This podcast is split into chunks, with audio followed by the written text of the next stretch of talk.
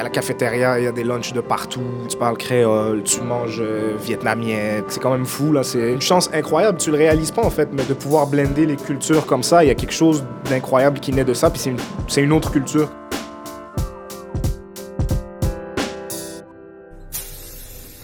Montréal-Nord. Il y a ce qu'on entend. Gunshot? Violence. Moi, je pense juste à la genre de roue qu'ils ont fait qui sert à rien, genre. Chaque fois que je traverse une rue à cause des travaux, j'ai j'ai tout le temps peur de mourir. Puis, il y a ce qu'on vit vraiment ici. C'est diversifié avec plein de gens, de plein de cultures. Le Montréal-Nord que moi j'ai connu, puis le Montréal-Nord que les gens en parlent, c'est deux Montréal-Nord différents. Il y a du bon à Montréal-Nord, puis il y a des perles à Montréal-Nord. Montréal-Nord, c'est un milieu qui se démarque par son unicité, ses forces et ses richesses. Il y a mille raisons de rester ici, de partir, mais aussi de revenir. Dans ce balado, je vous invite à rencontrer des modèles de réussite made in Montréal-Nord. On va ensemble prendre la voie du boulevard P9, une artère en pleine transformation et résolument tournée vers l'avenir. Je m'appelle Anne Levely et on va ouvrir la voie à des personnes qui rêvent que Montréal-Nord déploie grand ses ailes. Vous écoutez Ouvrir la voie, un balado des commerçants de P9 Montréal-Nord.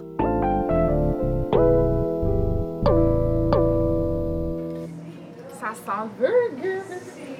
Aujourd'hui, je découvre une institution du boulevard P9, le Décans. Vous savez, là, les, les fameux hamburgers plats garnis d'une sauce secrète. Ben oui, on se retrouve à la première succursale qui a vu le jour en 1956. Dès qu'on y entre, on est frappé par la déco. C'est un voyage dans le temps. On dirait que rien n'y a changé depuis 65 ans. Ah, il y a le mur des célébrités ici. Ah, Jean Leloup, Bobby Basney. Hey, il y a des gens. Oh, Marie-Mé, oh my God! Elle devait avoir comme 20 ans là-dessus. Sonia, la copropriétaire de ce mythique établissement, nous accueille. Ça va bien. Ça va bien. Hey, je vais vous faire une confession. J'ai jamais mangé un burger de. Il manque quelque chose à ta vie. OK. fait que c'est aujourd'hui que je vis une expérience de gastronomie montréalaise. Hein? Là, ça fait combien de temps que vous êtes propriétaire, c'est vous? Ça fait 20 ans que ma famille est propriétaire ici. Dans le fond, ma mère, elle travaille ici depuis plus de 40 ans. Puis il y a 20 ans, on lui a offert de l'acheter. Puis par la suite, moi et ma soeur, on s'est affiliés avec elle. Fait que c'est une histoire de famille. C'est bien beau, ça, une histoire de famille. Puis je vois des clients qui ont l'air des, vraiment des vrais habitués. Là. Dans le fond, les gens viennent ici depuis, euh, des fois depuis qu'ils sont plus jeunes. Les parents les ont amenés. Après ça, eux autres ont amené leur famille. Et vice-versa, c'est de génération en génération. C'est vraiment ça. On les connaît, euh, on connaît toute leur vie comme ils connaissent notre vie. C'est vraiment une affaire de famille. Quand on dit une affaire de famille, on connaît pas mal tout le monde ici. Ici, on dit toujours qu'ils viennent manger comme s'ils étaient dans leur cuisine. L'histoire du Decans commence en 1954, alors que le couple Dick et Anne ouvre une roulotte au coin de Papineau et Crémazie. Quand ils ont vu que ça a fonctionné, ils se sont dit on va bâtir une bâtisse. Puis C'est la bâtisse qui est ici en 1956 que ça- tout a commencé. Puis là, euh, les gens peuvent manger au comptoir, mais ça a l'air que c'était pas le même dans le temps. Non, pendant les premières années, c'était complètement ouvert. Le monde aimait- c'était comme dehors. Quand ils ont vu que ça marche, tout le monde mangeait dans leur voiture ou à l'extérieur. Quand ils ont vu que ça fonctionnait, ils se sont dit on va leur faire un comptoir. On a- ils ont fermé ça. Fait qu'il y a 14 petits bancs pour les gens à manger ici avec nous. Mais la plupart des gens, il va falloir que j'arrête deux minutes. Ah. Sonia doit vaquer à ses occupations. Elle reçoit les dernières instructions concernant une commande spéciale pour demain. Demain, paye le lunch à 80 élèves. Fait qu'ils vont tous venir manger ici demain. Fait qu'on a comme c'est fait, bien ah, mignon, oui. ça! Il y a comme un, une avec eux. Fait qu'il y a 80 élèves qui vont avoir des coupons. Ils vont venir manger ici demain. Fait que c'est comme une communauté, hein? C'est formidable de voir des commerces s'impliquer de la sorte dans la communauté. Bon, on se demande peut-être où est notre invité Anas Asuna.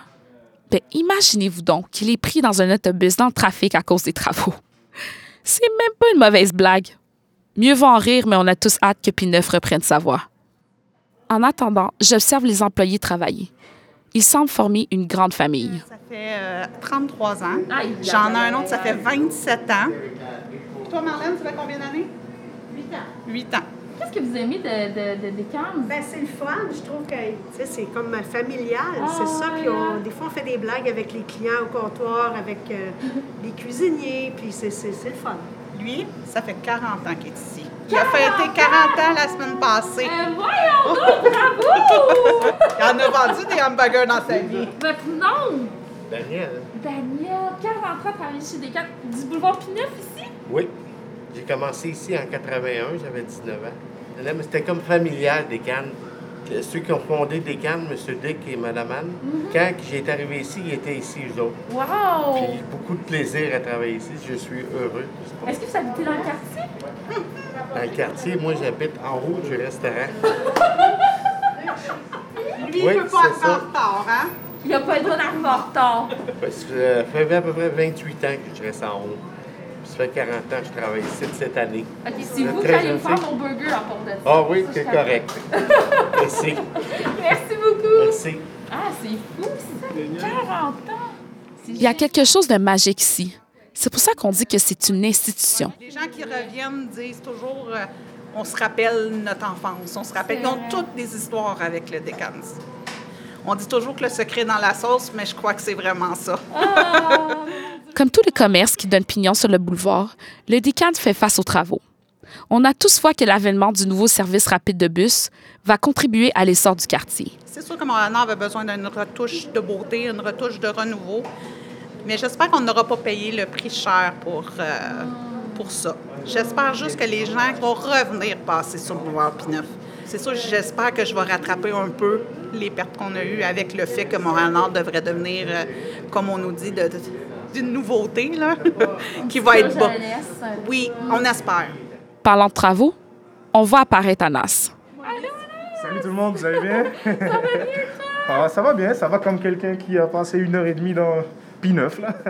Je sais, on avait dit plus de blagues sur les travaux. Désolé. Mais bienvenue au Décan. Ben, merci beaucoup, merci, bonjour. Écoute, euh, tu Ça vas va faire bien? bientôt partie des, du mur des célébrités. Non, Bien sûr. à côté de Marie-Mé et de Patrick, Patrick Masbourg. Vous avez vu Patrick Masbourien? Mais non! Incroyable. Mariana Ouais, Mariana, on lui passe le Ben salut oui. d'ailleurs. Écoute, tu vas en faire partie, j'en suis certaine. Daniel nous prépare nos hamburgers et Anas s'installe. C'est la première fois que tu viens euh, au Décan? Ben, ça ici, c'est mon, c'est mon quartier d'enfance, mais par contre, le Décan, c'est la première fois que, que je viens. Ils sont ici depuis plus longtemps que P9 est en rénovation, là. C'est quand même. C'est quand même quelque chose, non? On est resté encore là, Ouais, exact. C'est pas fait démolir. Pendant qu'on fait d'autres blagues sur P9, Sonia nous sert les burgers. Là, je vois un petit bâton de popsicle. Ça sert à quoi, ça? Dans le fond, c'est pour soulever votre hamburger. Vu qu'il y a de la sauce, vous soulevez votre hamburger, comme ça, vous ne salissez pas les doigts. Je sais que c'est impossible de le voir à l'audio, mais le burger se mange en deux, trois bouchées. C'est trop bon. Compliment au chef.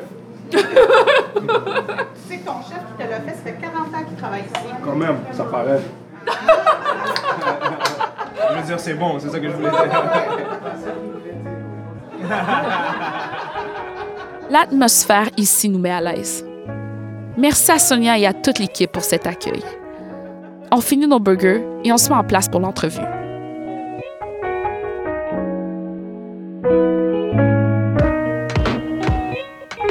Ouvrir la voie de Montréal-Nord.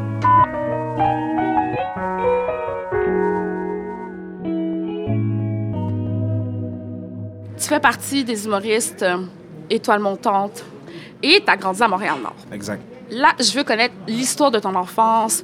Comment ça se passait dans le hood? Dans le hood, ben. Dans le hood.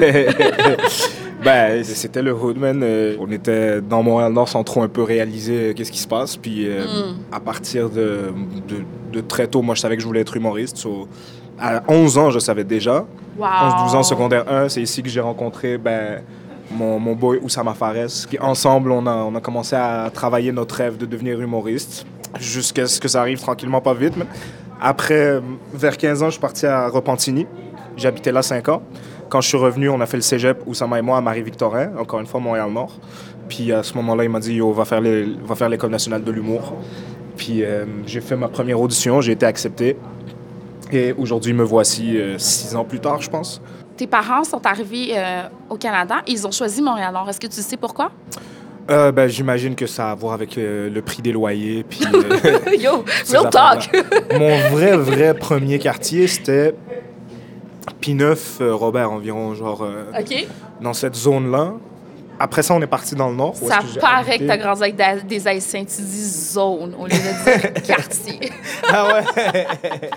ben oui, puis quand je suis allé à Henri Bourassa, mes, mes premiers amis, c'était c'était des Péruviens, en fait. C'était une famille de Péruviens. Ah. Ouais. Pedro Miguel, euh, Cynthia, Gwendoline, Evelyne.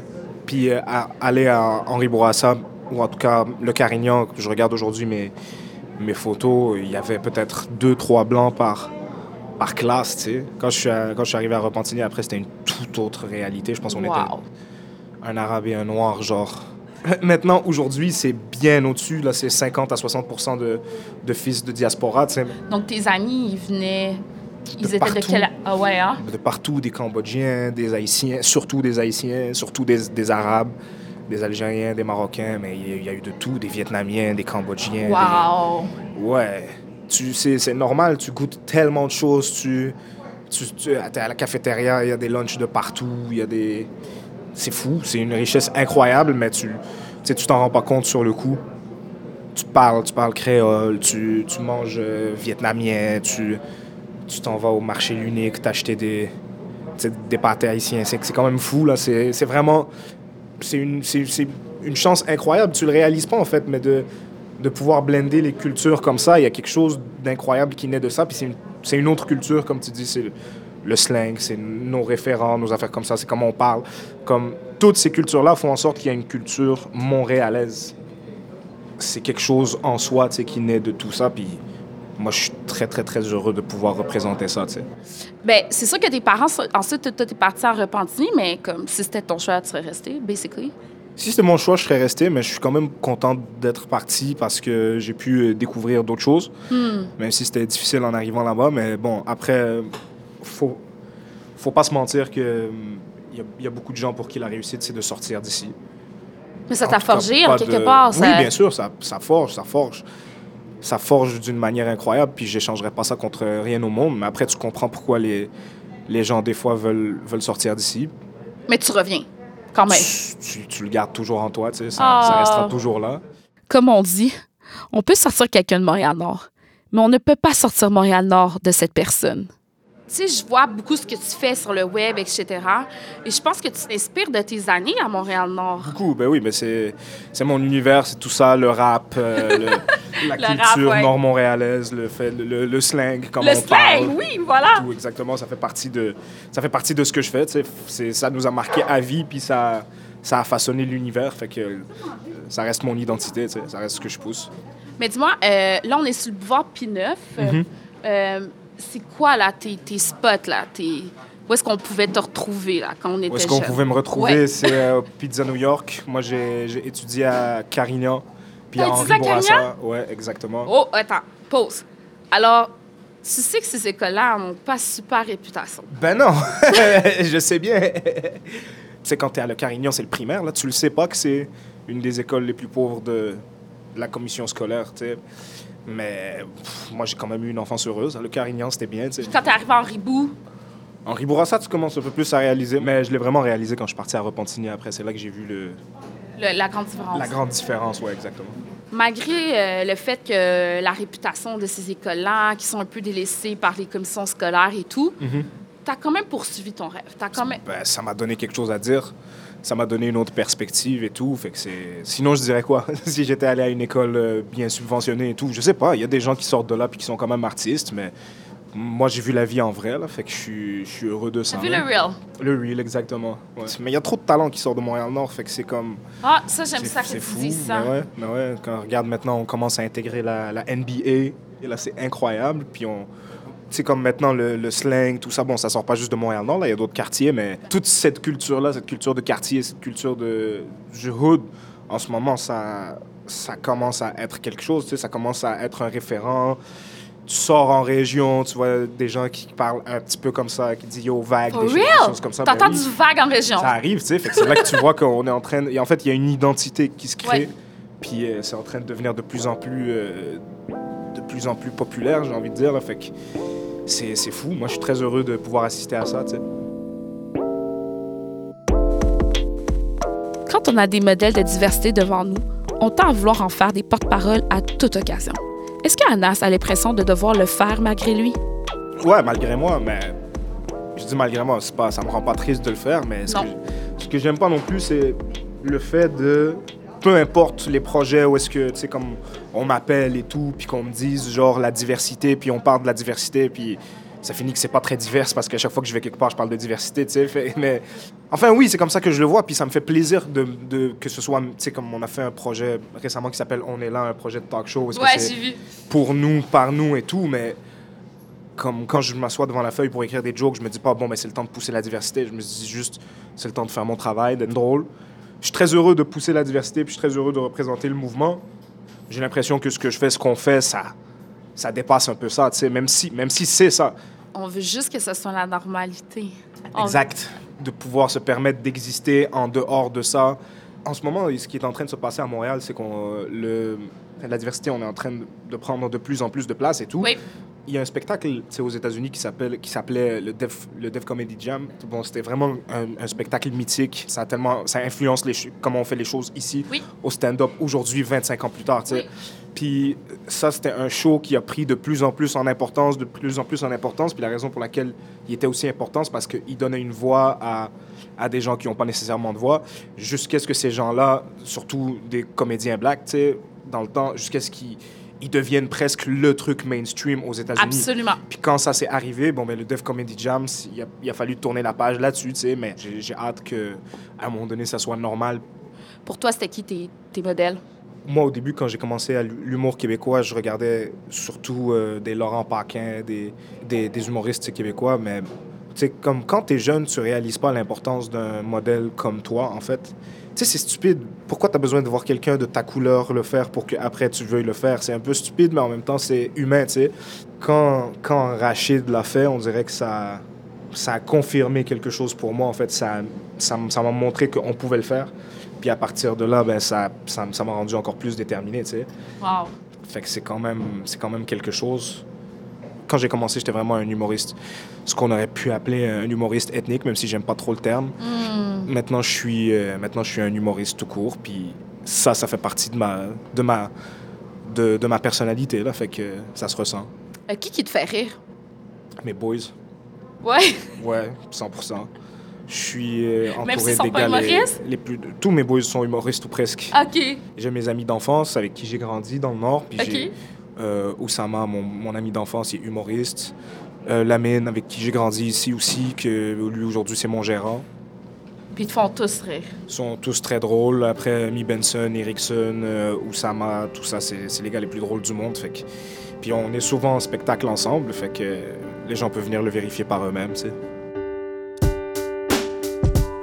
En effet, c'est cool de voir Anas avec son ami d'enfance Oussama Fares co-animer le talk show On est là. Ils sont hilarants et leur vibe est rafraîchissant.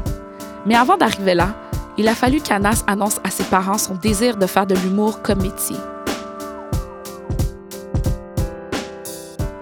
Comment t'as as appris à tes parents que tu voulais devenir humoriste? Ouais, c'est un travail de très longue haleine. Moi, j'ai toujours su que je voulais faire ça, mais c'était long. J'ai commencé par faire de l'impro, puis à leur dire, je fais des matchs d'impro et tout. Puis moi, je suis l'aîné en plus là, de la famille et tout. Puis j'avais j'avais un, un talent à l'école, fait que c'était dur pour eux d'accepter, mais ben, en même temps, c'est normal. Man. Si tu dis à tes parents que tu veux t'en aller en humour, puis qu'ils t'appuient dès le début, euh, c'est de la maltraitance là, je trouve là. Non, non, pas du tout. Tu sais, c'est comme peut-être que t'as des bons parents là, mais ils sont Aujourd'hui, tes parents te disent quoi là maintenant? euh, ils m'encouragent. Ouais? Ben oui, c'est sûr, Ils viennent te voir en show? Euh, ma mère est déjà venue me voir en show. Mon père, il a trop peur de. il a peur de, de me jeter un, un madichon, comme diraient les H. Madichon, c'est comme le, Le mauvais karma, c'est le mauvais œil. C'est ça, le madichon. euh. Le haine. Ouais, ouais, ouais, c'est exactement ça, le madichon en, en créole. OK, donc ton père aurait peur de donner un certain De madichon. madichonner, exact. Mais ils suivent, ils suivent. Là, en ce moment, ils regardent euh, Club Soli, ça passe à la télévision. Oui. Euh, J'ai un rôle là-dedans, fait qu'ils sont contents, ils regardent. Ils m'envoient des screenshots. Oh, ils sont bien mignons. Ouais, ils sont, sont mignons. Mais c'est leur façon de te dire qu'ils sont fiers, tu sais ouais, ça. exact. moi, je- moi aujourd'hui, à ce jour, si j'avais des enfants qui voulaient devenir humoristes, ce serait non. Pour vrai? Ben oui, ben oui. Mais non, pourquoi? Ben, je leur dirais, va faire autre chose, va, faire, euh, va te faire un diplôme, va te faire quelque chose, tu sais, parce que c'est pas... C'est un métier vraiment difficile. Ben, en fait, le métier est extrêmement difficile et la vie qui va avec l'est tout autant. fait que je dirais que c'est à y penser euh, à deux fois avant de, de se lancer là-dedans, tu sais. Quoique je regrette rien puis que je, je referais tout de la même manière si, si j'avais l'occasion de choisir, tu sais. OK. Anna ne voudrait pas que ses futurs enfants deviennent humoristes. Mais disons qu'il se présente devant l'auditorium de son ancienne école. Qu'est-ce qu'il dirait à un jeune qui veut vraiment faire de l'humour? Je lui dirais commence le plus tôt possible. C'est vraiment ça le mieux. Moi, je suis très chanceux parce que je suis relativement jeune, j'ai 27 ans, mais... Ben oui. Et puis aujourd'hui, peu importe quelle discipline, euh, les gens commencent de plus en plus jeunes, tu sais. Avec Internet, avec tout ça, fait que le niveau augmente. Puis si t'es un peu plus vieux puis tu veux quand même commencer, c'est vraiment pas grave, mais juste commence. Essaye, c'est tout. Puis ça leur dit qu'il n'y a pas de limite? Il n'y a aucune limite, euh, on sait jamais. Peut-être que, peut-être que tu es super jeune puis moins talentueux, mais tu vas avoir tellement le temps de t'améliorer parce que le temps fois effort, ça, ça égale à, des, à, un potentiel illimité. Peut-être que tu es un peu plus vieux, mais tu as un talent incroyable, fait que ça va, ça va vraiment pas prendre de temps, mais si tu aimes ça, fonce le plus tôt possible, c'est ça que je dirais. Foncer. Défoncer des portes pour réussir. Ce sont des mots moteurs que j'entends depuis que je rencontre des gens de Montréal-Nord. C'est super important. C'est quoi la réussite pour lui? Puis la réussite, écoute, euh, c'est sûr que je veux devenir riche. Attends! On va pas se le cacher. mais c'est pas juste ça, tu sais. Il y a des gens riches, mais qui inspirent personne. Et voilà. Pour moi, le succès, c'est d'être bon dans ce que tu fais. Hmm. Puis de pouvoir à son tour inspirer d'autres mondes. tu sais. J'imagine que, j'imagine que c'est ça. Mais être riche, surtout. Avant tout. Alors, je te vois dans quelle voiture euh, dans cinq ans? Uber. Mais, mais ouais, tu peux changer la vie des gens autour de toi, puis inspirer d'autres gens à le faire. Ben, dans ce cas-là, pour moi, c'est ça le succès.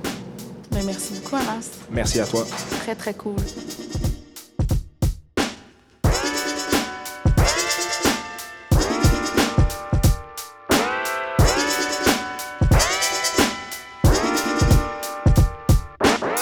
Quelle personnalité ce Anas Asuna? Sa dégaine et son regard sur le monde vont le mener loin. On te souhaite une carrière aussi longue que celle de Daniel, le cuisinier du Dican.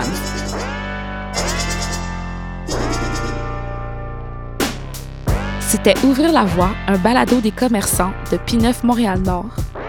Avec comme invité Anna Sassouna et Sonia Gagnon du restaurant Decans.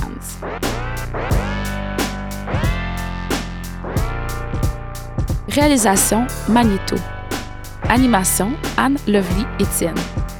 Prise de son, conception sonore et mixage Antonin Viss. Texte et montage Paul Tom. Ce projet est rendu possible grâce au soutien financier de la Ville de Montréal.